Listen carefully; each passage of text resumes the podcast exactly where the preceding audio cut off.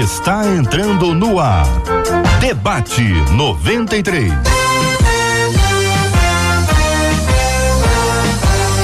Realização 93 FM. Um oferecimento Pleno News. Notícias de verdade. Apresentação J.R. Alô, meu irmão. Alô, minha irmã. Aqui fala. Tá rouco, hein, igreja? Pelo amor de Deus, hein? Começa rouco assim. Que programa é esse, hein, Brasil? Aqui fala J.R. Vargas. Estamos de volta, começando aqui, ó, mais uma super edição do nosso debate 93 de hoje, nessa sexta-feira, dia 4 de março de 2022. Que a bênção do Senhor repouse sobre a sua vida, sua casa, sua família, sobre todos os seus, em nome de Jesus. Bom dia, Marcela Bastos. Bom dia, J.R. Vargas. Bom dia aos nossos queridos ouvintes que hoje a gente escolha, hoje todos os dias, a gente escolha pensar no que Deus nos ensina em Sua palavra. E assim a gente vai viver plenamente. Vou pedir ao nosso querido Eliezer, que é quem comanda as imagens do debate 93, que volte, por gentileza, aquela imagem que foi publicada nas redes sociais, que eu quero interagir com aquela imagem. Isso, esta imagem que aí está. Os ouvintes que nos acompanham pela internet agora, que estão nos acompanhando por vídeo, estão vendo que bem ali no centro dessa imagem está alguém que tirou uma foto eu não entendo essa foto. Essa foto aí eu preciso realmente de algumas explicações. Essa foto, essa foto do pastor Marcelo Gleiser. É, eu posso dar uma pequena orientação, uma pequena explicação. Bom dia, pastor Marcelo Gleiser. Seja bem-vindo ao debate 93 de hoje, meu irmão. Bom dia, Jota. Bom dia a todos os ouvintes. Bom dia a todos os debatedores. É um prazer estar de volta depois desse longo e tenebroso inverno. É, verdade, hein? é um prazer estar aqui. Tava antes sumido, hein? Antes de tá vendo nada, senhor? Jota, eu quero, eu quero emitir uma nota pessoal. É? Uma nota sentimental. O senhor tá assim agora, emitindo nota também? Tô emitindo nota também. Tá no Jota. governo? Não, querido, não. É jogador tô, de futebol? No governo, tô no governo do reino de Deus, querido. Todos nós. Pode agora, todos nós. Lá vem, igreja. Eu quero Segura. dizer algo, querido. Eu estava com saudade de você. Ah, que coisa bonita. Você sabe que a, a, nossa relação, ela vem antes do debate, vai além do debate. É então, verdade. Jota, muitos e muitos anos. Muitos e muitos anos, Jota, juntos. E, e eu tava realmente com saudade de vocês, saudade da Marcela, saudade de todo o povo. É um prazer imenso estar aqui. A questão da foto é o seguinte: me pediram uma foto. E eu não gosto de tirar foto. E aí, como eu não gosto de tirar foto, eu imaginei que tipo de foto seria. Eu é. pego uma foto antiga, eu uso uma foto nova, e eu fiquei na dúvida. Na dúvida, é. eu falei, vou tirar uma foto minha, vou tirar uma selfie. Você consegue não, me imaginar ficou, tirando uma selfie? Ficou bom. Ficou bom? Ficou bom. Você, você gostou mesmo, Jota? Eu achei que ficou bom. Você acha que eu levo jeito para isso, de verdade? Foi o que eu te disse. É, então, ficou bom. Então vou começar a tirar mais fotos assim. Ficou já que você, bom. Já que você, foto, você é um inspirador, Essa Jota. foto é tão antiga, é tão antiga, é tão antiga ah. que Jaqueline Hayashi era da UPA ainda naquela época. Jaque Hayashi, muito bom dia, seja bem-vindo ao debate 93 de hoje, pastora Jaqueline Hayashi. Bom dia, gente. Bom dia, JR, Marcelo, pastor Marcelo, pastor Paulo. Muito bom estar aqui com vocês mais uma vez. E sim, fui da UPA, da UCP e da UMP. Olha aí, igreja, que maravilha. Pastor Paulo Azevedo, só entendedores estão entendendo é o que Jaque, eu e Marcelo estamos falando. Pastor Paulo Azevedo, muito bom dia, seja bem-vindo, meu querido, ao debate 93 de hoje. Alegria tê-lo conosco. Bom dia, JR. Bom dia a todos os debatedores. Eu fiquei até preocupado, né? É. Depois desse papo tudo, né? Fiquei meio enrolado aqui. e né? aquela moto, como é que tá falar. aquela moto? Tá... Continua linda, cara. Eu sei com aquela. Você tem um colete também, um colete que usa para andar naquela moto, tem que ter um colete igual aquele. Sim, sim. Aquele, pesado, qual é o, qual é mesmo grupo lá, o é. Motoclube, como é que é o nome? Erguendo o Templo. Erguendo o Templo. Preocupação de erguer templos de vidas, né? É, é sensacional. Sensacional. E amanhã, falar a propaganda, amanhã estaremos subindo em Petrópolis lá para apoiar aquela comunidade, o pessoal que teve problema lá. O Motoclube vai estar lá distribuindo cestas básicas, fazendo um Ótimo. trabalho social. Esperamos em Deus sejamos bênção naquelas vidas. Vai ser bom demais. Muito bem, minha gente. Olha, estamos no Debate 93, estamos transmitindo agora aqui ao vivo pela página do Facebook da 93 FM, minha gente. É só chegar lá, Rádio 93.3 FM. Você vai encontrar com a gente também, sabe onde? Canal do YouTube. YouTube 93 FM Gospel para sua participação com a gente. Bom demais ter você com a gente aqui. Também estamos transmitindo agora no site rádio93.com.br Transmissão do debate agora pelo aplicativo app da 93 FM. Sempre bom demais ter você com a gente aqui, ó, na melhor. 93 FM. Hoje tem secretário municipal de saúde aqui no debate 93, daqui a pouquinho está agendada a entrevista, está marcada, está prevista. Espero que ela aconteça. Nós estaremos recebendo aqui o Daniel Sorans, que é o secretário municipal de saúde do, do município do Rio, e vamos falar sobre a liberação do uso de máscaras em locais fechados. Isso parece um, uma conversa de ficção científica quase. Tanto tempo usando máscara e eu quero saber a sua opinião. Você é a favor ou contra a liberação do uso de máscaras em locais fechados? Locais abertos na cidade do Rio já está, tá liberadinho, não está? Agora, local fechado é o que que é? É ônibus, é metrô, é dentro de uma loja, é dentro de um templo. Onde é que é? E pode ou, ou não pode? Vamos saber dele aqui. Não está resolvido não, mas ele já está anunciando que parece que vai, hein? Pelo, pelo andar da carruagem vai. Agora vai depender do que? Do carnaval? Teve carnaval? Monte de gente saindo pela rua, blocos, salões lotados, festas particulares. Vamos ver o que, que ele vai contar pra gente sobre esse assunto aqui no debate 93 de hoje. Você participa com a gente aqui, ó. O nosso telefone está à sua disposição para você ligar e participar e o nosso WhatsApp liberadíssimo agora. Fala o número do WhatsApp, Marcela. 21 96803 8319 21 96803 8319 faz que nem o Jonatas que já mandou mensagem aqui pra é gente. É mesmo, né? Você tá, tá brincando não, hein, Jonatas? Vamos lá, então vamos acelerar. Você pode trazer a sua opinião sobre esse assunto. Você é a favor ou contra a liberação do uso de máscaras em locais fechados. De preferência, dê a sua opinião assim, sim ou não. Quiser justificar, fica à vontade, seja pelo nosso WhatsApp 96803 8319, 96803 8319 ou também pelo nosso chat, tanto do Face quanto do YouTube, onde estamos tendo ali a nossa transmissão do debate 93. Agora, para você que está conosco aqui na 93 FM vida, me tirou da solidão. A Rádio 93 conquistou meu coração. Você já ouviu falar em frente fria espiritual?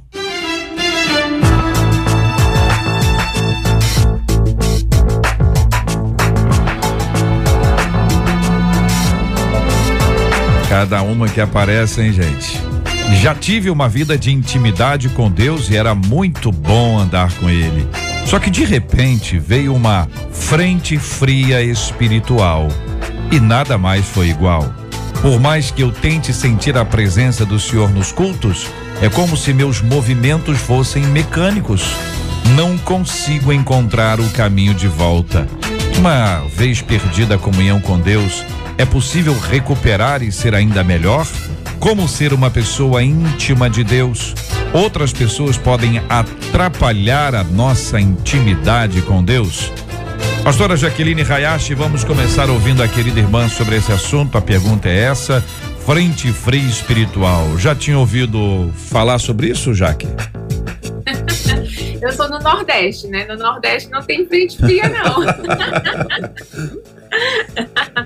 Mas eu acredito que a ouvinte perguntou no sentido de ela esfriou o relacionamento dela com Deus, né? Uhum. E às vezes as pessoas acham que a partir do momento que ela tem uma conversão, ela já vai ter automaticamente uma vida totalmente íntima com o Senhor, que não é uma verdade. A conversão é o início do relacionamento da gente com Deus.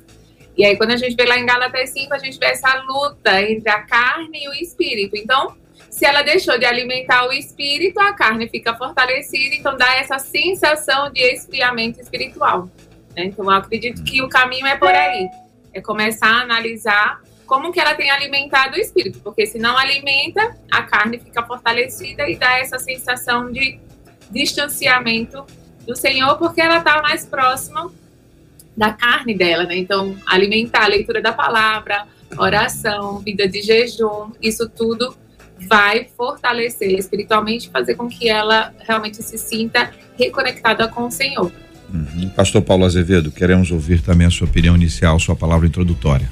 Meu querido, é, o JR, praticamente hum. nós podemos ver que todo cristão que a gente já conversou teve seu momento de esfriamento espiritual. Aqui não, não vamos chamar assim de esfriamento, é aquele momento que a gente fica mais devagar, né?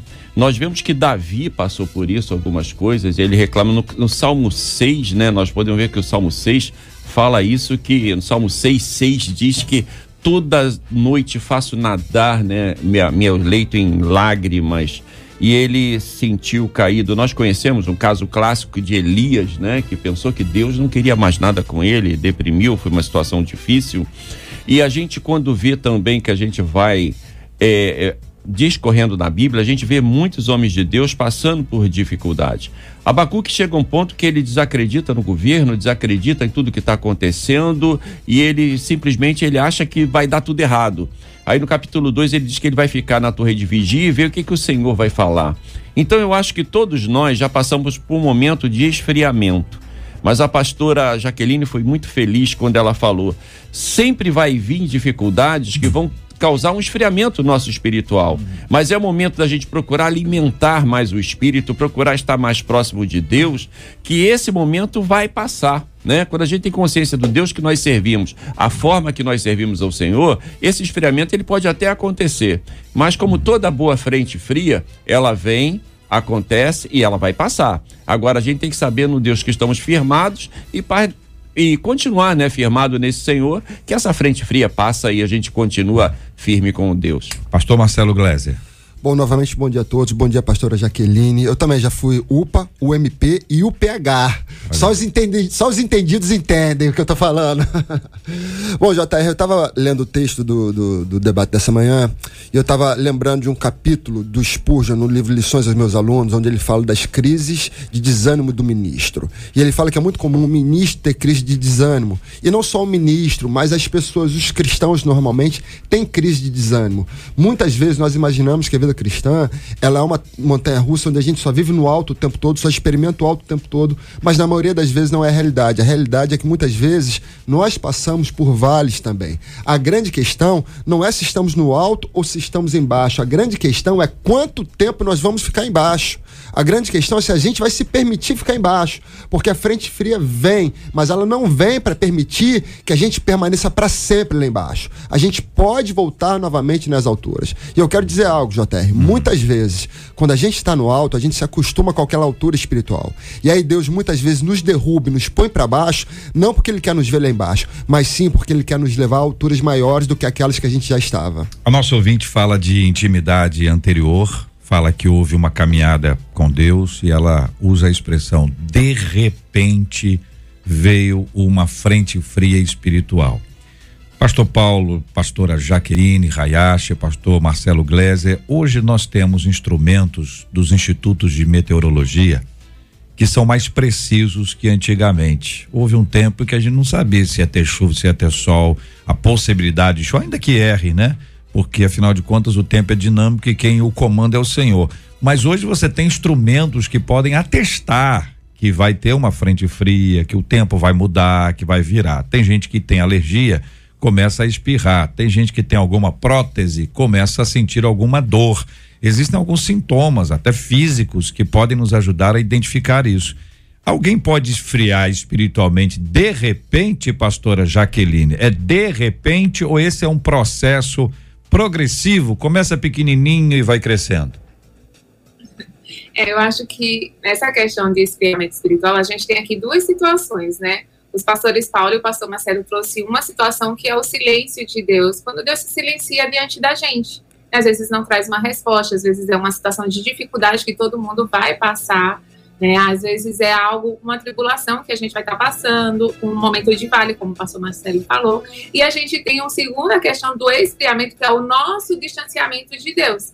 Então, acho que a gente precisa só separar essas duas coisas, né? Quando a gente passa por momentos de dificuldade e quando a gente se distancia de Deus, porque não necessariamente no momento de dificuldade a gente se distancia do Senhor e a gente deve e não deve fazer isso, né? Pelo contrário, a gente tem que se aproximar mais e o momento onde Deus se silencia. Na palavra de Deus a gente vê várias situações quando isso acontece, mas a gente fica sempre com a última palavra que ele deu. Ou seja, muitas vezes a pessoa está passando um momento de dificuldade, Deus não traz uma resposta, ela tem essa sensação de esfriamento, de distanciamento espiritual, por, por ela não estar tá mais, talvez, ouvindo direcionamentos diretos do Senhor. O que, que, se faz nessa situação, né? Continua buscando e fica na última palavra que Deus deu. Agora, esse esfriamento de repente, às vezes o de repente é quando ela percebe mas pequenas situações do nosso dia a dia vão nos distanciando. É como você termina de cozinhar uma comida. Se você mantém ali, eu tenho uma panela elétrica. Então, quando faz lá o arroz, eu coloco no modo manter aquecido. Então, aquele arroz ele vai manter aquecido o dia todo. Mas se eu não aperto esse botão de manter aquecido, ele vai terminar de cozinhar quentinho. Só que com o passar do dia, aos pouquinhos, ele vai começar a esfriar, esfriar, até que eu me dei conta que ele tá gelado. Eu falo, nossa, ficou frio. Mas não foi de repente que ele ficou frio, ele foi é, ficando morno e foi arrefecendo até ficar gelado. Então a gente só precisa ter cuidado de nos mantermos lá com a tomadinha ligada, ou manter, o botão de manter aquecido é o nosso relacionamento constante com o Senhor, é a nossa vida de oração, é a nossa vida de leitura da palavra, é a nossa vida de jejum. Para quê? Para que de repente a gente não perceba que esse arrozinho ou que a nossa vida espiritual esfriou. Eu vejo dessa maneira e quando a gente vê o caminhar e vê as histórias na Bíblia, né? De repente as pessoas elas caem por quê? Porque aos poucos elas não estavam naquilo que Deus pediu para elas estarem, elas não estavam buscando a Deus da maneira como elas deveriam buscar, ou elas olharam mais para elas do que para Deus. O humanismo é a arma poderosa de esfriamento espiritual. Quando a gente olha mais para a gente, esquece de olhar para Deus. Pastor Marcelo Glésia, a, a nossa ouvinte diz que os movimentos dela se tornaram mecânicos, né? Deixou de ouvir a voz de Deus e as coisas ficaram, entraram naquele, no, no, automático ali, né? No piloto automático. O que que faz? Vou à igreja, faço isso, faço aquilo, mas sem, sem parece, não parece ter a intensidade que o texto bíblico nos requer. Tá, deixa eu só falar três coisas rapidamente que a pastora Jaqueline falou. Em primeiro lugar, muitas vezes você está muito bem com Deus. Isso tem sido uma experiência minha algumas vezes. Eu estou muito bem com Deus. Hoje é, hoje é, é, é segunda-feira, terça-feira, quarta-feira, quinta-feira, sexta-feira. Eu estou ótimo com Deus. De repente, no sábado, eu não sinto mais a presença de Deus. No sábado, eu sinto que as minhas orações não, não atingem mais o céu. Eu sei que Deus está me ouvindo, eu sei que Deus está do meu lado, mas eu não sinto mais a presença de Deus. Mas eu estava muito bem. Eu estava muito bem. E de repente, no dia seguinte, quando eu imagino que vou estar melhor, eu estou pior. Por quê? Porque muitas vezes, como foi dito, a gente entra no silêncio de Deus, ou como alguns escritores antigos diz, diziam, a noite escura da alma. Mas eu já entendi que esses momentos onde eu estou bem e no dia seguinte eu não sinto mais a presença de Deus, é porque Deus quer me ensinar algo a respeito da minha vida espiritual que em algum momento vai me levar a um nível maior ou superior ao que eu estava antes. Em segundo lugar, JR, a salvação é inteiramente gratuita. Crê em Jesus Cristo como Senhor e Salvador e será salvo. Você não precisa se esforçar para ser salvo, basta crer. Mas a vida cristã é uma vida de esforço.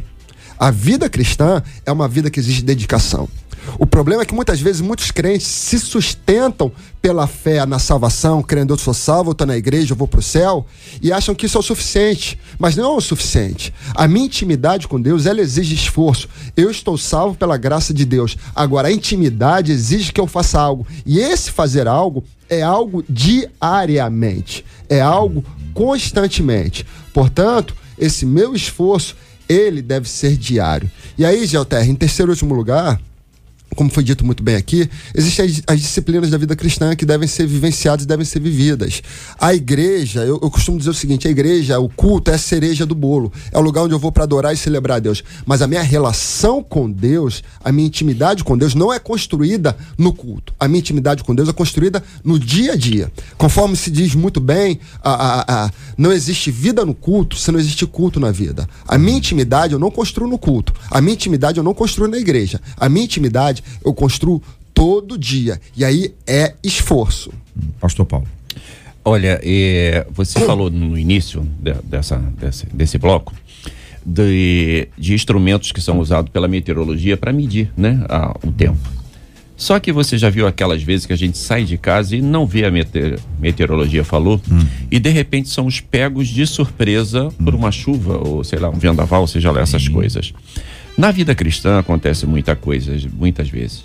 as vicissitudes da vida, nós vivemos uma vida tão atabalhoada, né? Vivemos tanta, tanta loucura que às vezes esquecemos pequenas coisas, como o pastor Marcelo acabou de falar. Esquecemos de pequenos detalhes que mudam a nossa intimidade com Deus. E quando a gente abre o olho, já estamos no meio da frente fria, da bendita frente fria espiritual. Então, a situação básica que nós temos que pensar é o seguinte: sempre consultar a meteorologia espiritual, sempre estar diante disso. Como?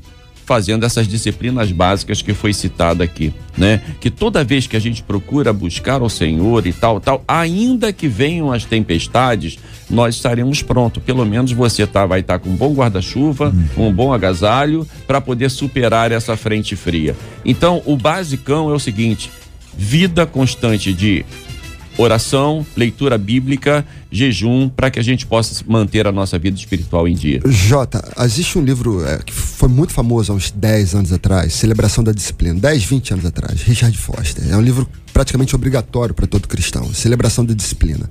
Ele vai falar justamente sobre o poder das disciplinas espirituais. Eu lembro claramente na introdução ele dizer o seguinte: as disciplinas, elas não nos transformam. A oração não nos transforma, a leitura da Bíblia não nos transforma, o jejum não nos transforma. Eles são meios, são portas que abrem a nossa alma para a graça de Deus, para que a graça nos transforme. Então, quanto mais eu oro, quanto mais eu leio a Bíblia, quanto mais eu jejuo, quanto mais eu adoro, mais eu vou abrindo portas para que a graça me transforme. Agora, se eu não vivo essas disciplinas, eu fecho as portas para que a graça me transforme. Então, a minha intimidade com Deus, ela está ligada, assim, diretamente ao poder das disciplinas. Quanto mais eu busco, mais a graça entra em mim e a graça me transforma. Muito bem. Eu quero continuar ouvindo os nossos queridos debatedores. Eles vão responder as perguntas dos nossos ouvintes, os comentários dos nossos ouvintes. Quero só destacar que eu ouvi aqui de dois dos nossos debatedores algo relacionado ao silêncio de Deus. E eu vou pedir que um deles nos expliquem, um deles nos explique sobre esse assunto, nos expliquem sobre esse assunto. O que é silêncio de Deus? Se a Bíblia está aberta Deus não está falando? 11 horas e 24 minutos. Coração, coração, 93 FM. Debate 93. Debate 93. De segunda a sexta, às 11 da manhã. Este é o Debate 93. Debate 93. Com J.R. Vargas e Marcela Bastos.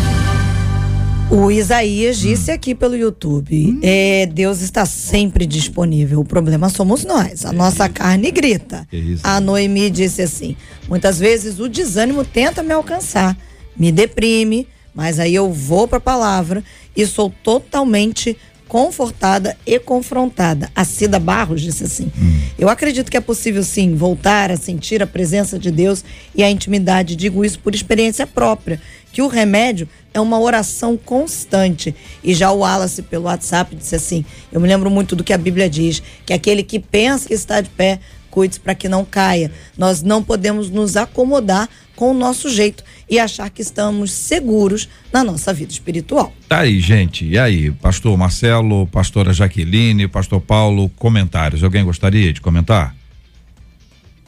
Bom, o que foi dito aqui é basicamente o que nós dissemos agora. A vida cristã, ela exige esse esforço físico, o esforço do tempo. Jesus já vai dizer lá no, no, no, no, no Sermão do Monte: entra no teu quarto, fala com o teu pai que está em secreto. A vida cristã exige isso. E Jota, é, é só abrir um parênteses aqui, não é nenhuma crítica, não é nenhuma, nenhuma, nenhum comentário crítico. Mas eu percebo que muitos cristãos hum. hoje em dia estão trocando a leitura da palavra e o seu momento devocional para ouvir um podcast ou para ouvir uma pregação no YouTube. Hum. Você já teve seu momento com Deus hoje? Já. Eu ouvi a, a pregação de fulano de tal no YouTube. Eu vi o corte do fulano de tal no YouTube. Uhum. Eu vi um podcast. Muita gente. Que é hoje... muito bom, mas não substitui. Exatamente. É uhum. É muito bom, é um complemento, mas não substitui. Eu sou da época, quando eu ia pro seminário, lá no Meia, de entrar no ônibus e ver um monte de crente no ônibus de manhã cedo com a Bíblia aberta, porque era o único momento do dia que eles tinham para ler a Bíblia. E hoje em dia eu entro no ônibus e o cara tá com fone de ouvido, ouvindo a pregação, ouvindo o podcast. Então essa substituição não. Tomara que esteja. Exatamente. Ouvindo a gente aqui agora essa substituição, ela não alimenta a alma. Uhum. Ela é um complemento ao alimento. A gente não pode trocar a fonte, uhum. a fonte pelo intermediário. E tem muita gente, a, a, a maravilha da internet, a maravilha do YouTube, glória a Deus por tudo isso. Mas a gente não pode perder de vista que o básico é. continua sendo o central. É o que o pastor Paulo chamou de basicão. Eu gostei, gostei dessa expressão. O basicão é isso. E o silêncio de Deus, hein? Eu acho que eu ouvi, foi a Jaque e o pastor Marcelo. Qual dos dois quer responder sobre esse assunto? A Jaque? Jaque. Eu posso, eu posso trazer um exemplo, né, bíblico. Vamos trazer um exemplo da Bíblia quando Jesus se silenciou. Então, a mulher cananeia, na passagem lá em Mateus 15, fala da mulher cananeia que ela busca o Senhor para a cura da sua filha. E a Bíblia diz no versículo 23 que Jesus ficou em silêncio, ele não respondeu. Então, tem situações na nossa vida que a gente vai, a gente está ali, a gente está buscando o Senhor, a gente faz petições para Ele, mas Ele fica em silêncio. E naquela passagem, aquela mulher, no lugar de olhar aquele silêncio de Jesus, aparentemente desprezando a vida dela, ela não vira as costas, ela, ela não olha para ela, tipo, nossa, ele não me respondeu, ele me chamou de inferior, ele não me deu atenção ele não me trouxe uma resposta imediata, mas ela continua crendo no poder dele. Ela continua crendo, ela continua ali aos pés dele, suplicando aquilo que ela tanto desejava. Então ali Jesus viu e ele sabia da fé que aquela mulher possuía, mas as outras pessoas não sabiam. Então ali trouxe uma lição não somente para aquela mulher, mas para todas as pessoas que estavam ao redor da vida dela, vendo aquela situação que ela estava passando. Uhum. Então quando a gente tem o silêncio do Senhor, ou seja, a gente está pedindo algo, você não vê aquela resposta, parece que você não encontra na Bíblia nenhuma resposta. Você está lá orando, não desiste, só continua, porque o teu testemunho não vai ser só um testemunho na tua vida, mas quantas outras vidas serão alcançadas quando o Senhor falar, porque Ele vai falar. Jesus, Ele fala, né? Hum. Bate, batei e abrir-se-vos-á. Então, o nosso papel é continuar buscando. Agora, mesmo... pastora Jaque, deixa eu ver se eu entendi. É, não é um tá. silêncio pleno de Deus. Às vezes, pelo que eu estou entendendo da sua fala, olha, eu estou perguntando a Deus se, se vou ou não vou. Aí eu não estou ouvindo a resposta dele ainda, é sinal de que eu devo continuar insistindo para que ele possa me revelar na hora adequada se eu vou ou se eu não vou. Estou dando só um exemplo aqui. Não é um silêncio pleno de, de Deus. Pode ser o que, o que a irmã está falando é que é um silêncio quanto a este assunto. É isso? É, não, assim, por exemplo, é, nesse, nessa questão, ah, eu faço ou não faço isso? Aí você vai para a Bíblia. A Bíblia ela traz todo o regimento do que a gente, por exemplo, ah, eu me relaciono ou não com uma pessoa, sei lá, me relaciono ou não sexualmente com uma pessoa antes do casamento. Não, a palavra de Deus já fala que não. Então, uhum. se Deus se silenciou, não é porque ele está esperando que você espere uma resposta, é porque ele já deu a resposta dele na Bíblia. Existe uhum. essa diferença. Tem gente que quer uma resposta do Senhor, onde ele já deixou claro na palavra dele, mas elas ficam usando esse silêncio hum. para continuar esperando no erro. Faz Entendi. sentido? Agora, no, no exemplo que no exemplo bíblico que você trouxe, pastora Jaque, que a irmã trouxe, é, ele, ele, ele aplica para a gente o entendimento de que a perseverança, que a nossa constância, a nossa busca de Deus trará a resposta que nós estamos buscando nele tá. e dele. Tá, então é vamos, isso? Não, vamos lá. Então, deixa eu corrigir. Aqui ela era uma mulher pedindo por sua filha endemoniada. Né? Então, ela estava buscando o Senhor. Eu não estou dizendo que quando você fica buscando o Senhor por algo que você quer e você insiste, você vai ter necessariamente aquilo que você pediu. Porque isso não aconteceu com Davi. Né? Ele perdeu o filho dele, ele foi lá, jejuou, ficou e ele perdeu, porque não era aquilo que Deus queria para ele. Agora, o que eu estou dizendo é, uma hora Deus vai falar, seja sim ou seja não. Uhum. E a gente tem que buscar o Senhor, independente se a resposta que Ele nos traz é coerente com aquilo que a gente quer, mas baseado na nossa fé. Faz sentido, JR? Para não ficar naquela uhum. ideia de que, ah, se eu quero muito uma coisa, eu vou continuar pedindo, porque Deus vai me dar Entendi. aquilo que eu pedi. Não, tá claro. O que eu, a, a único cuidado que eu apliquei aqui foi exatamente da gente não ter a ideia de que Deus não está falando. É, Deus fala com a gente todo dia, o tempo todo. Deus já falou de outras formas no passado, escreve o autor dos Hebreus lá, né? É, é, profetas, hoje nos fala por meio de Jesus. Então a gente tem o Evangelho de Jesus, tem a Bíblia como um todo, palavra de Deus plena, como uma mensagem dele para a nossa vida. Então, quando a pessoa alega o silêncio de Deus, pode ser que ela esteja, é, na verdade, não seja o silêncio de Deus, seja a surdez dela, a sua indisposição para ouvir Bom, a gente vai continuar falando sobre esse assunto. São 11 horas e 31 minutos aqui na 93 FM.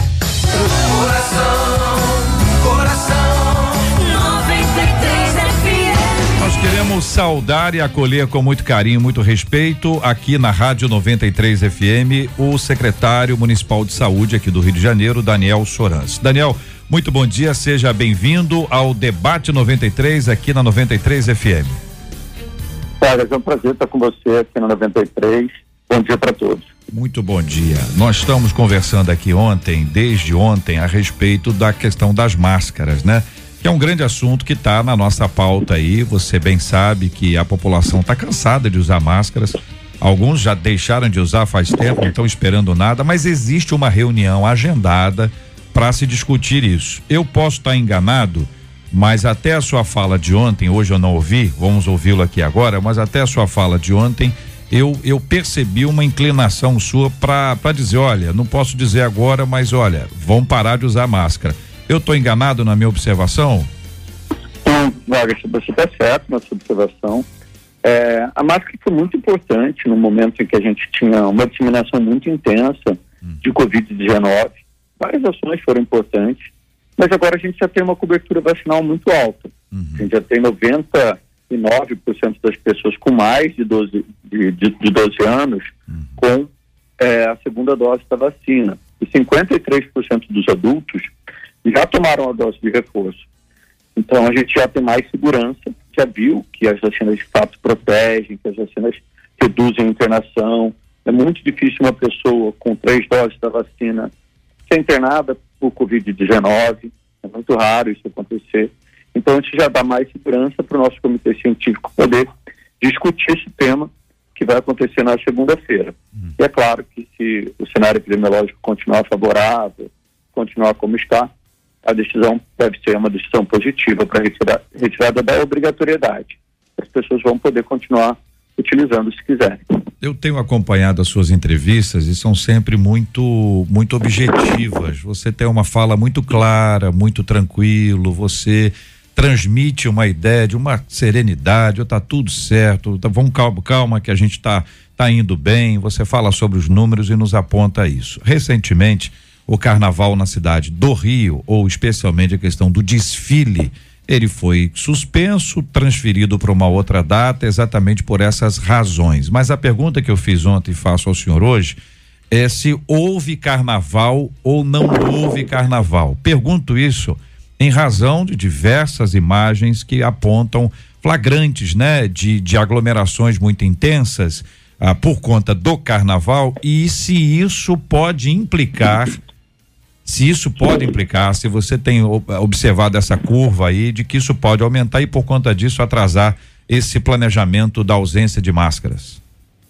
Davi, eu acho que esse era um temor de todos nós, né? Eu acho que não tinha ninguém que não estava preocupado em relação ao carnaval, dele poder aumentar o número de casos, poder disseminar mais a doença, ainda mais porque a gente tinha uma variante, a variante Ômicron, que se disseminou com uma velocidade muito grande, então, todo mundo tinha esse receio, e é um receio natural. Eu vou te falar, eu como epidemiologista, médico, sanitarista, também tinha essa preocupação. Eu não dava para garantir que é, a gente teria um carnaval é, seguro, com baixa é, disseminação da doença. Por isso, nossa recomendação foi não fazer o carnaval nesse momento, foi adiar, pela insegurança do cenário e tudo. Hoje a gente viu que as pessoas, mesmo a gente recomendando adiamento, foram para a rua, se aglomeraram, muitas pessoas não tiveram respeito é, nenhum é, pela situação epidemiológica, mas quando a gente olha agora os números, a gente está vendo que, de fato, é, as unidades de saúde não estão cheias de sintomáticos respiratórios, não aumentou o número de pessoas internadas, é, o número de casos notificados vem caindo. É, nessa quinta e sexta-feira, foram os dias do ano com menor número de atendimentos de pessoas com sintomas respiratórios e só 3,9% dos testes de Covid são positivos. Então, de cada 100 pessoas, menos de 4 tem um teste é, positivo. O que mostrou que, de fato, essas aglomerações não aumentaram aí a disseminação do vírus, é, porque é uma população já vacinada e tudo, mas não tinha como prever. E a insegurança, todo mundo tinha muito medo. É muito difícil falar com uma pessoa para falar assim, olha, eu não tenho medo, não tenho receio do carnaval. Agora a gente já tem, o tempo passou, é o período de incubação de três a cinco dias da, da variante Ômicron, a gente está vendo que, que, de fato não gerou um aumento da doença. Mas era muito, era muita insegurança e por isso o carnaval teve que ser adiado. A gente pensando aqui, é, estamos conversando aqui com o secretário municipal de saúde, Daniel Sorans, município do Rio, ah, pensando sobre o final das celebrações do carnaval, das festas, né? Muita gente celebrou até ontem, quarta-feira. Então é justo que a gente aguarde e tenha é, mais cuidado com isso e os números podem apontar uma outra inclinação por conta desses três a cinco dias que o senhor acabou de apresentar. Quando a gente olha o cenário do Grande Rio, a, a agora entrando especificamente na questão do uso de máscaras, né? A gente vê alguns municípios, como por exemplo Caxias, que houve uma liberação até de certa forma prematura e a justiça eh, fez a sua intervenção.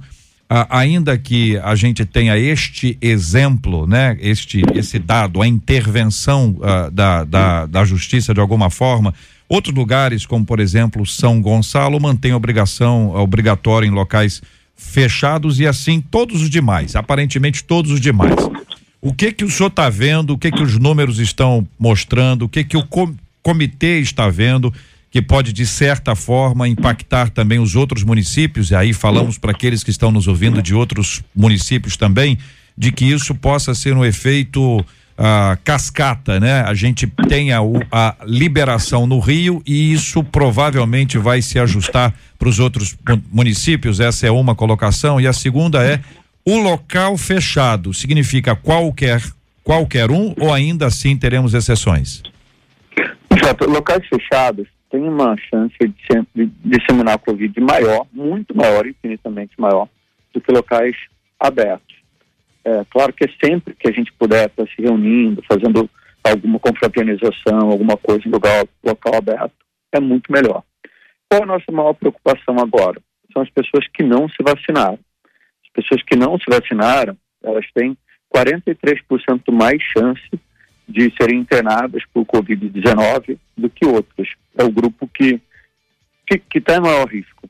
Hum. Mas esse grupo é cada vez menor. Cada vez mais as pessoas se vacinam, procuraram se vacinar. Então, ainda há essa preocupação. A gente vai continuar recomendando que as pessoas que não se vacinaram uhum. se vacinem e continuem utilizando máscaras. Pessoas também que têm algum tipo de imunossupressão também é, vai precisar utilizar máscara. E quando a gente olha os dados, a gente sempre olha os dados Perdemos aqui o contato, vamos refazer essa conexão imediatamente aqui com o secretário municipal de saúde, Daniel Sorans, com quem nós conversamos aqui na 93 FM, no debate 93, conversando, interagindo com ele, sabendo um pouco mais sobre as questões que envolvem a Covid-19, essa pandemia terrível que abalou o país e o planeta inteiro e agora estamos percebendo um, um sinal, uma luz no fim desse túnel aí. Parece-nos que nós temos agora diante de nós a grande possibilidade de liberação do uso de máscaras em locais fechados. Observe que ele estava dizendo agora há pouco, antes que a sua conexão caísse, que havia ah, há ainda uma recomendação, cuidado para quem tem algum tipo de dificuldade, né? E também as pessoas que não se vacinaram ainda. Para estas pessoas, a recomendação é do uso da máscara. Daniel Soran, secretário municipal de saúde do Rio de Janeiro, já está de volta, a conexão refeita. Um vento aí, né? Um vento aí, Vac. Eu estou sem. É, barulho. a ligação. Tranquilo. Eu estava só reprisando aqui para os nossos ouvintes a sua fala, orientando quanto à questão da recomendação para aquelas pessoas que ainda precisarão. Aí o senhor estava falando da questão da vacinação. É isso. Com, com, com o sistema vacinal completo, o risco diminui muito, ele é muito menor. É, e é por isso que essa discussão está sendo é, colocada na mesa só agora. Uhum. Outra coisa importante é analisar os dados do Estado. Uhum. O estado todo avançou na vacinação. É, vários municípios da Baixada tiveram um trabalho intenso de busca ativa, de procura é, de pessoas não vacinadas, conseguiram aumentar a sua cobertura. Então, provavelmente, eles devem acompanhar é, essa decisão em relação ao uso de máscara.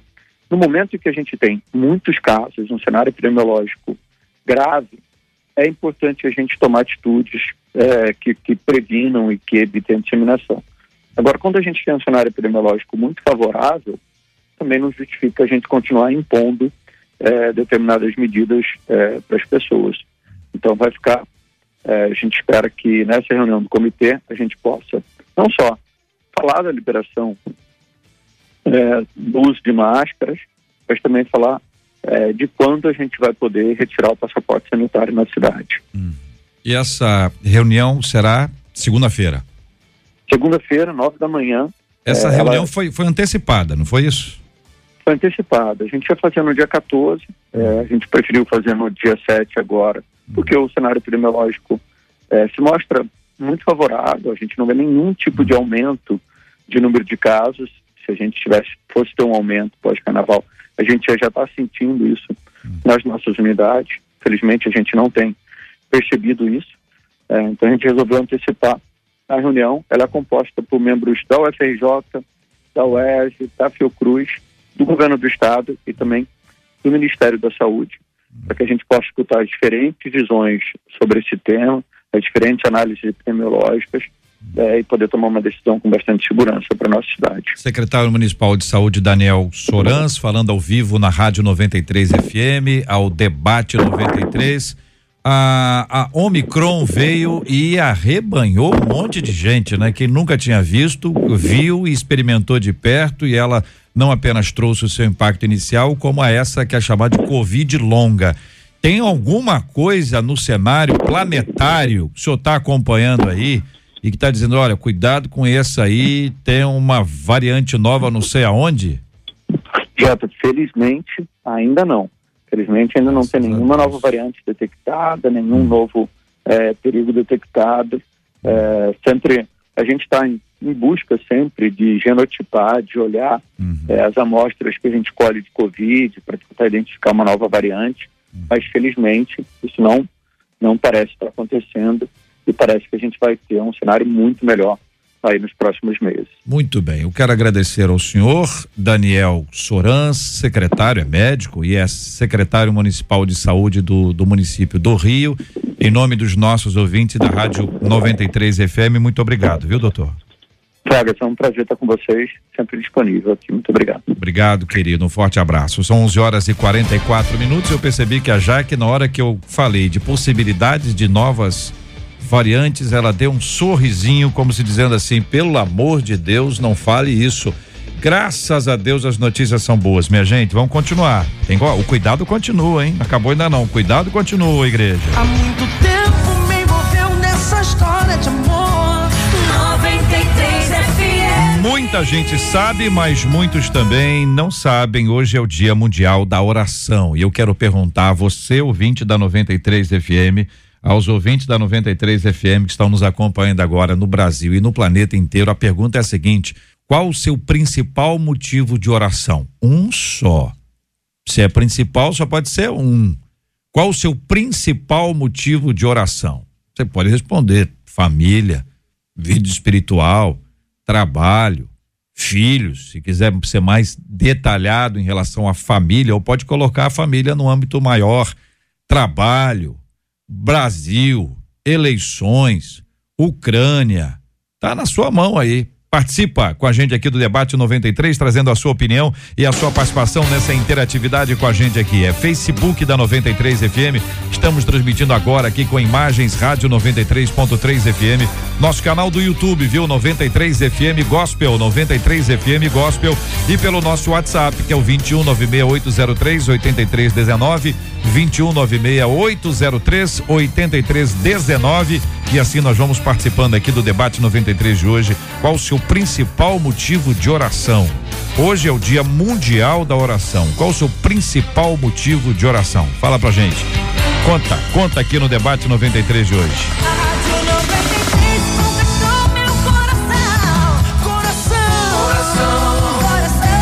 Você pode ouvir o podcast do Debate 93. Encontre a gente nos agregadores de podcasts e ouça sempre que quiser. Três perguntas centrais estão aqui no texto encaminhada, encaminhado pela nossa querida ouvinte que mandou pra gente o e-mail. Uma vez perdida a comunhão com Deus, é possível recuperar e ser ainda melhor? Farei essa pergunta para o pastor Paulo.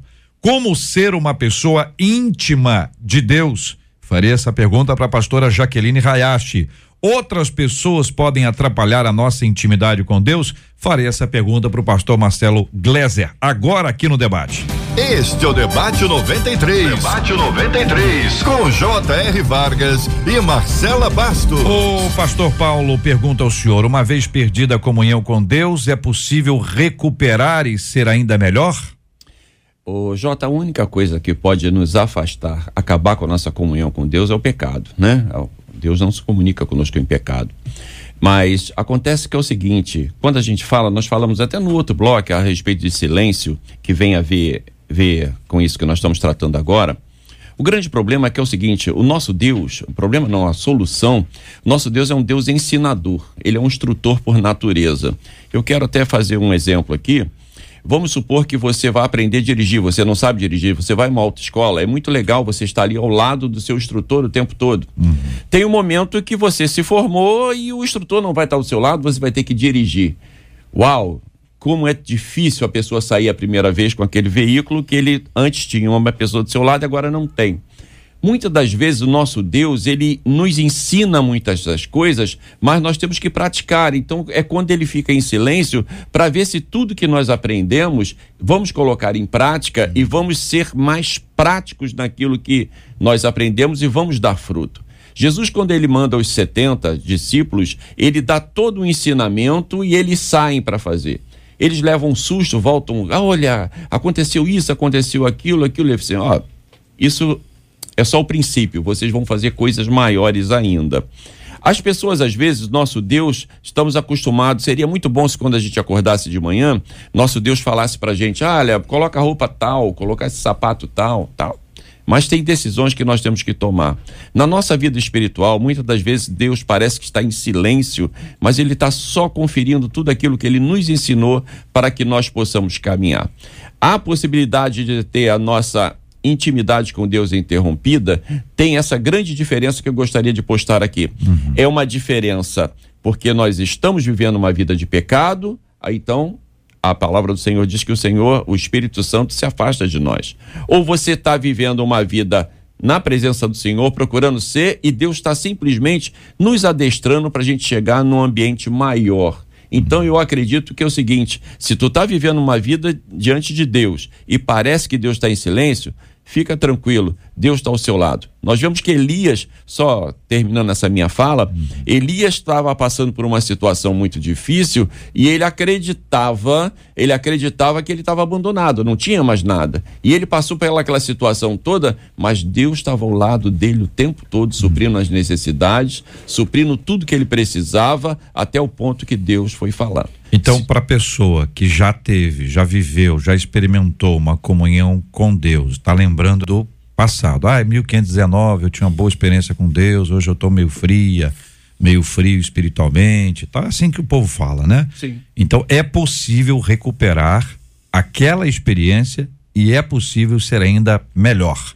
eu não digo nem que recupera, né? Que passado usado no presente só atrapalha o futuro. Eu digo que é o seguinte: Deus está te preparando para algo muito maior. Uhum. Aquele passado vai continuar sendo passado. Agora, a sua experiência com Deus depois desse pseudo silêncio que estamos uhum. falando aqui, vai ser uma experiência muito maior, que Perfeito. tu vai ver quanto teu Deus é maravilhoso e cuida de você nos mínimos detalhes. Pastora Jaqueline Hayashi, como ser uma pessoa íntima de Deus?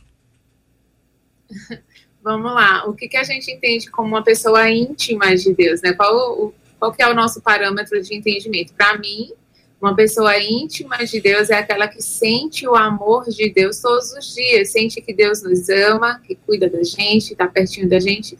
E Jesus ele ensina isso lá em é, João 14, que ele fala: aquele que ouve né, as minhas palavras, obedece o meu mandamento, este me ama e o meu Pai o amará. Então, o segredo para a gente ter intimidade com Deus está justamente naquilo que Jesus já ensinou aos seus discípulos, que é não só saber os mandamentos, não só conhecer os mandamentos, mas obedecê-lo, obedecer a sua palavra. Jesus fala, né, que aquele que ouve e pratica as minhas palavras é como um homem que constrói sua casa sobre a rocha.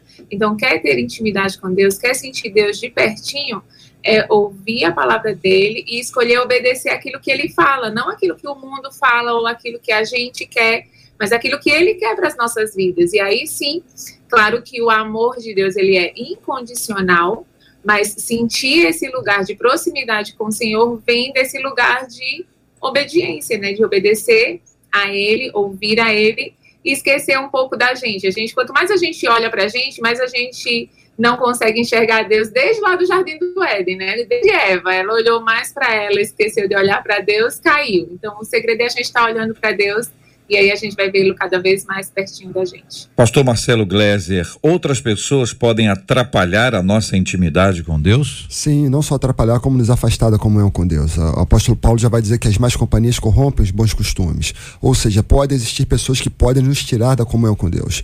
E aí, Jota, como o pastor Paulo falou, uh, ele disse que o, que o que nos tira da comunhão com Deus é o pecado. Dentro da, dentro da categoria pecado, a gente vai ter vários elementos.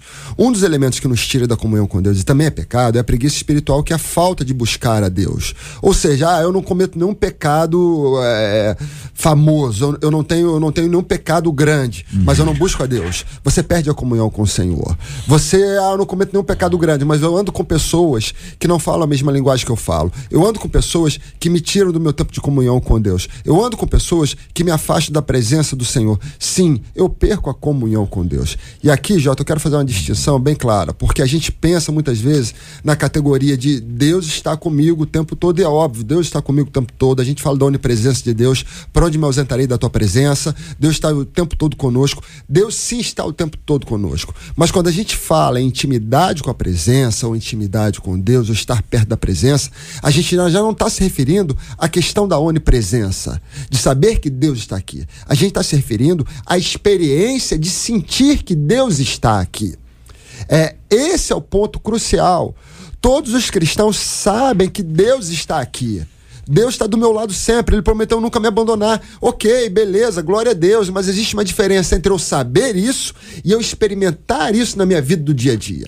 E eu acho que essa é a grande questão do ouvinte. Ela experimentava essa presença, ela sabe que Deus está com ela, mas ela não experimenta mais essa presença. E é a busca pelo experimentar da presença, que é a busca pela intimidade, é a busca por você realmente dizer: Deus está comigo, porque não apenas eu sei, mas eu sinto que é essa essa, esse esforço da dedicação, da oração, da leitura da Bíblia, de não permitir que pessoas te levem para fora dessa intimidade, dessa presença, desse lugar santo. É você. Eu vi outro dia uma, uma palavra, eu já vou terminar, Jota, uma palavra do, do pastor Luiz Hermínio falando justamente sobre isso que ele experimentou a, a presença de Deus, ele estava num congresso, ele viu isso na, na, vida de uma outra pessoa, ele falou: Senhor, quando eu tiver isso na minha vida, eu quero guardar isso, eu quero proteger isso, eu não quero que isso saia de mim. Eu lembro de uma frase do pastor Bill Johnson, da, de uma igreja bem famosa lá nos Estados Unidos, que ele diz o seguinte: a presença de Deus é como uma pomba. E ele vai usar esse simbolismo por causa do Espírito Santo. Da mesma forma como uma pomba, ela se assusta e foge facilmente do ser humano, a presença de Deus que nós sentimos, ela foge facilmente quando nós pecamos. Muito bem, faltando cinco minutos para o meio-dia, estamos respondendo a todas as perguntas encaminhadas pela nossa ouvinte que nos encaminhou aqui inicialmente o e-mail. Temos comentários observações e perguntas dos nossos ouvintes e quero anunciar que daqui a pouquinho teremos um novo quadro no debate 93, chamado Na Varanda com a Jaque. Ah.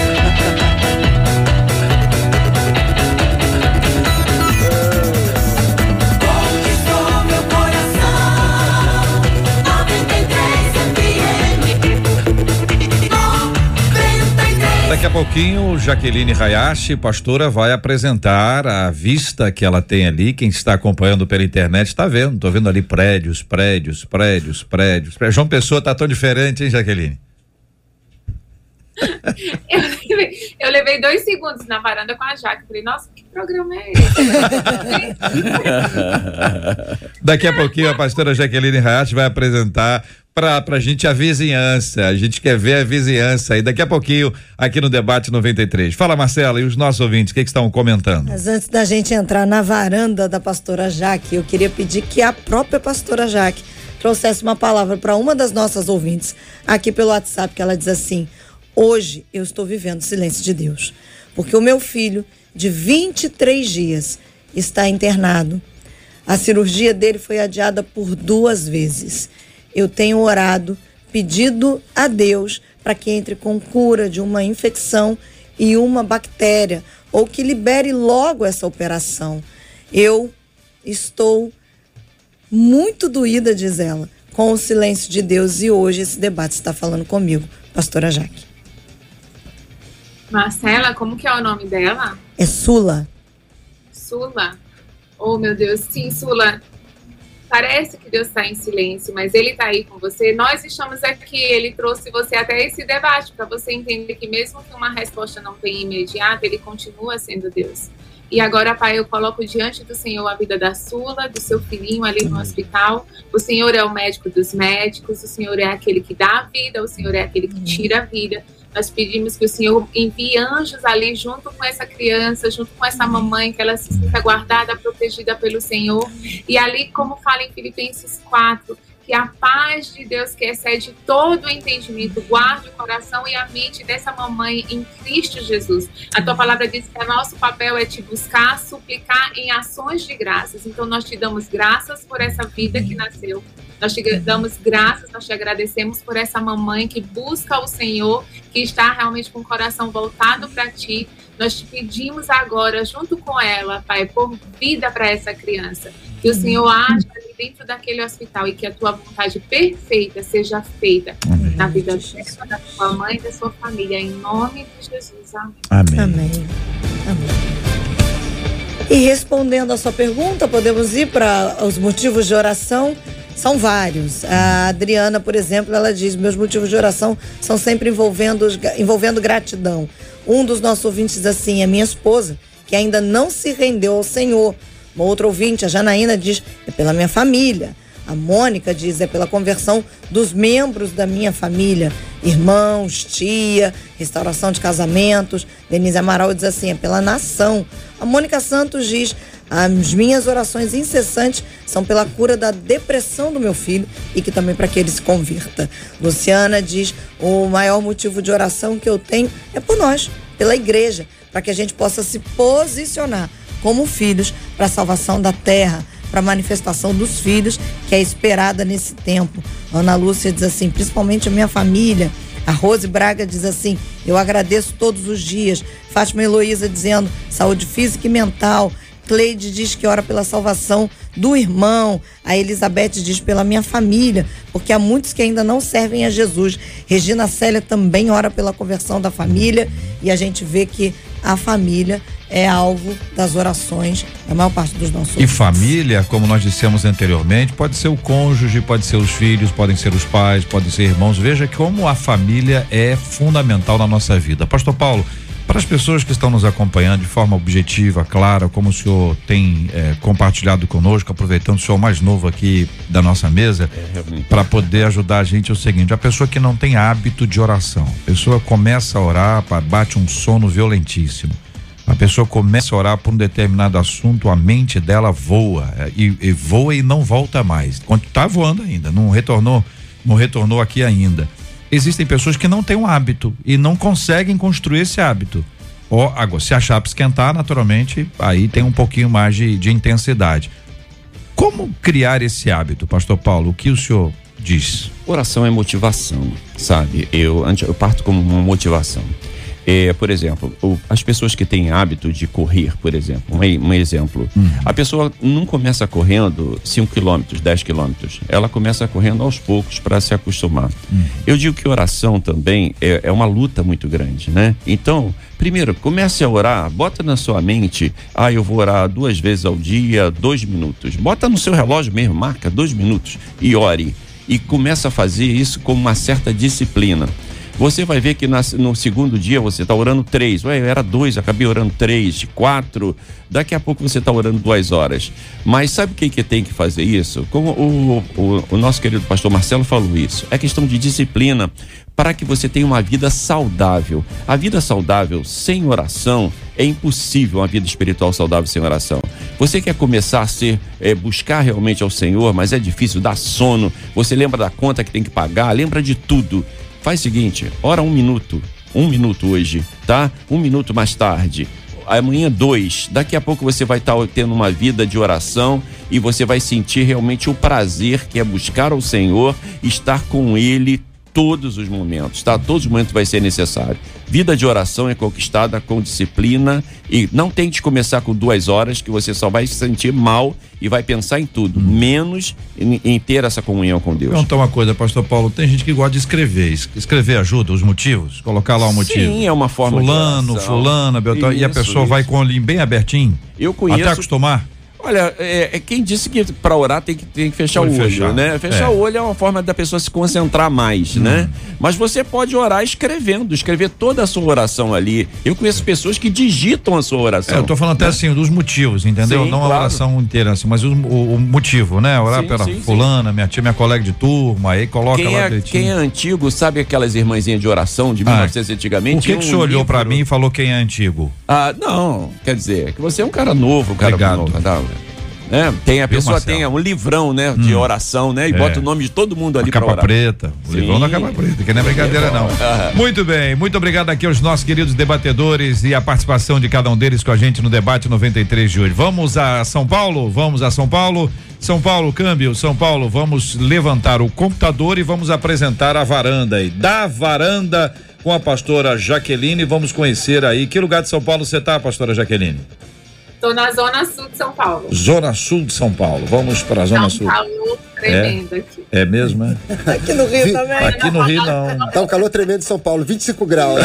Tá é, aqui não, 25 graus é frio, né? Nós estamos morrendo de frio aqui é, no Rio. Eu tô falando com o pessoal do Rio, né? Vocês sabem mais do que eu. É. E eu sou do Nordeste, então tá tudo certo. É. Aqui tá 29 graus. 29 é. graus. Olha, ah, foi olhar, é, tá querendo dar informação completa mesmo. Aqui tá 29 graus. Mas é varanda, até agora não vimos nada ali fora ali, ó. Le, le, levanta a máquina aí só pra gente poder ver. Tá ah, tá presa a máquina? Isso é uma máquina presa? Presa, é. Ah, sim, tá certo. Vamos pro outro lado aqui, o outro lado, a sua, a sua, esquerda aí. Consegue a sua esquerda? Isso, a sua esquerda, tá indo bem. Você sabe que é esquerda, direita, olha aí. Olha, bonita aquelas árvores ali, ó. São Paulo tem árvore é. também, o pessoal fala que não, olha, sensacional. Estamos aí com a pastora Jaqueline Rayacho, conhecendo um pouquinho da Zona Sul, bem um pouquinho, né? Da Zona Sul de São Paulo, Marcela. Coisa boa. Os nossos ouvintes estão aqui hoje agradecendo um deles durante o programa aqui. Só me fugiu o nome dele. Ele disse: ah. Que tema forte. Que bom ouvir sobre intimidade com Deus através dos nossos debatedores. Obrigada, viu, Pastor Paulo, por mais uma vez estar com a gente aqui no debate. O prazer foi todo meu. Que Deus te abençoe a todos e que você possa realmente ter uma vida de comunhão com Deus todos os dias. Pastor Marcelo, hum. seu xará, oh. pastor Marcelo Coimbra, Marcelinho, nosso debatedor, disse assim: que debate mega top. Todos bom, os debatedores são especiais. Obrigada, viu, que pastor bom, Marcelo? Que bom, glória a Deus. Jota, eu preciso mandar um abraço claro, especial. Por favor. Para uma, uma ouvinte, ela ouve há, há séculos, há séculos de debate. Uhum. A Eliane Obrigado. Pereira. do tempo, é a referência temporal. Eliane Pereira de Caioba. Caioba é, lá de Nova Iguaçu. Quero mandar um abração pra ela. Antes, quando eu falava antigamente do debate, uhum. ela já pedia, manda um abraço, manda um abraço, manda um abraço. tempo que eu fiquei parado, ela falou sempre, ah, vai voltar quando? E voltei, tô mandando um abraço pra ela, tô mandando um abração, minha esposa, minha filha, toda a igreja viva, pra minha filha Sofia, minha esposa Priscila, minha mãe, que tá sempre ouvindo. E para você, Jota, como sempre, pra Marcelo, forte abraço para todos vocês. Pastora Jaque Regina Célia aqui no Facebook, agradecendo a Deus pela vida de cada um de vocês e nós também agradecemos. Obrigada, viu, pastora? Imagina, gente, é uma honra, um prazer estar aqui. Um abraço grande para todos vocês. Que a gente continue realmente nesse, nessa busca pela intimidade com o Senhor todos os dias. JR encerro falando dos nossos ouvintes na pessoa da Maria José. Aqui no Facebook ela disse assim: Eu sou católica e ouço a 93 FM todos os dias. Já levanto ligando o rádio. Amo o debate. porque é sempre um aprendizado. Muito obrigado, ouvinte. Você, poxa, me deixou alegre. Que Deus te abençoe cada dia mais, a você e a toda a sua casa. Hoje nós entrevistamos aqui o secretário municipal de saúde do Rio de Janeiro, município do Rio de Janeiro, doutor Daniel Soranza, uma entrevista ótima que ele nos concedeu, exclusiva, com informações para os nossos ouvintes quanto à expectativa da liberação do uso de máscaras em locais fechados. Liberação Brasil. Mas existem, claro, é, questões que serão analisadas e na segunda-feira, de forma apropriada, já de posse dos dados que tem a ver com o carnaval, esse comitê vai nos apresentar essa resposta. Anunciamos ontem aqui que no dia 9 teríamos a entrevista com o governador Cláudio Castro, neste horário agora, meio-dia, no Conexão 93 e não no debate 93, mas na sequência do debate, o Conexão 93 ao meio-dia, mas essa entrevista ela foi adiada. Pela agenda do governador. Hum. Estamos aguardando a próxima data e em breve já. Segunda-feira, na verdade, a gente já dá essa data. Muito bem. Então, as perguntas que os ouvintes quiserem e os debatedores também, nós vamos ter a oportunidade de fazê-las ao governador que estará aqui, presencialmente aqui no nosso estúdio, como já esteve ah, anteriormente, nos deu duas, duas entrevistas já. Uma presencialmente, lá embaixo nos estúdios da, da MK a segunda por telefone, exatamente no primeiro dia da grande crise em Petrópolis. Ele estava presencialmente lá, nos deu uma entrevista longa aqui de 20, 30 minutos, não sei. E agora ele estará conosco eh, falando sobre esse assunto. Nosso objetivo é que você do estado do Rio de Janeiro tenha uma prestação de contas daquilo que está sendo feito e possa requerer outras coisas. Eu estou animadíssimo porque sei que os nossos ouvintes têm perguntas boas, aquelas perguntas que deixam toda a entrevista mais animada. Entendeu? Então estou aguardando você que participa com a gente do debate. São 12 horas e 8 minutos, nós vamos encerrando aqui. Gilberto Ribeiro já está na casa e ele vai estar já já comandando essa tarde 93 maravilhosa. Nós vamos orar juntos, vamos pedir ao pastor Paulo que ore conosco, vamos apresentar os temas que nós conversamos hoje, como temos orado todos os dias ao longo de muitos anos. Oramos pela cura dos enfermos e consola os corações enlutados e de forma especial Petrópolis e Ucrânia. Deus amado, nós queremos te exaltar, Senhor, que tu continuas sendo Deus, ó Pai. Senhor, te louvo, Senhor, por esse tema hoje, Senhor, que te buscar, Senhor, é a razão da nossa vida, Senhor. Queremos cada dia mais ter uma intimidade contigo. Nessa hora queremos também te apresentar, Senhor, a todas as pessoas que estão ilutadas nesse momento, Senhor, passando por dificuldades, por problemas como já foram apresentados aqui, Senhor principalmente aquele pessoal lá em Petrópolis, Senhor. Pessoal na Ucrânia, Senhor, essa guerra, Senhor, sem motivos, onde tantos inocentes têm perdido a sua vida. Ó Pai querido também, Senhor, te pedimos, Senhor, agora pelos teus servos que estão nos ouvindo, Senhor, que estão passando por dificuldades grandes, estão pensando, Senhor, que tu estás distante dele. Senhor, tenha misericórdia, Senhor. Responde a orações, Senhor. Faça, Senhor, a tua vontade em nossas vidas e nos ajude, Senhor, a cada dia mais entender o seu querer, Pai. Nos dá uma tarde abençoada, Senhor.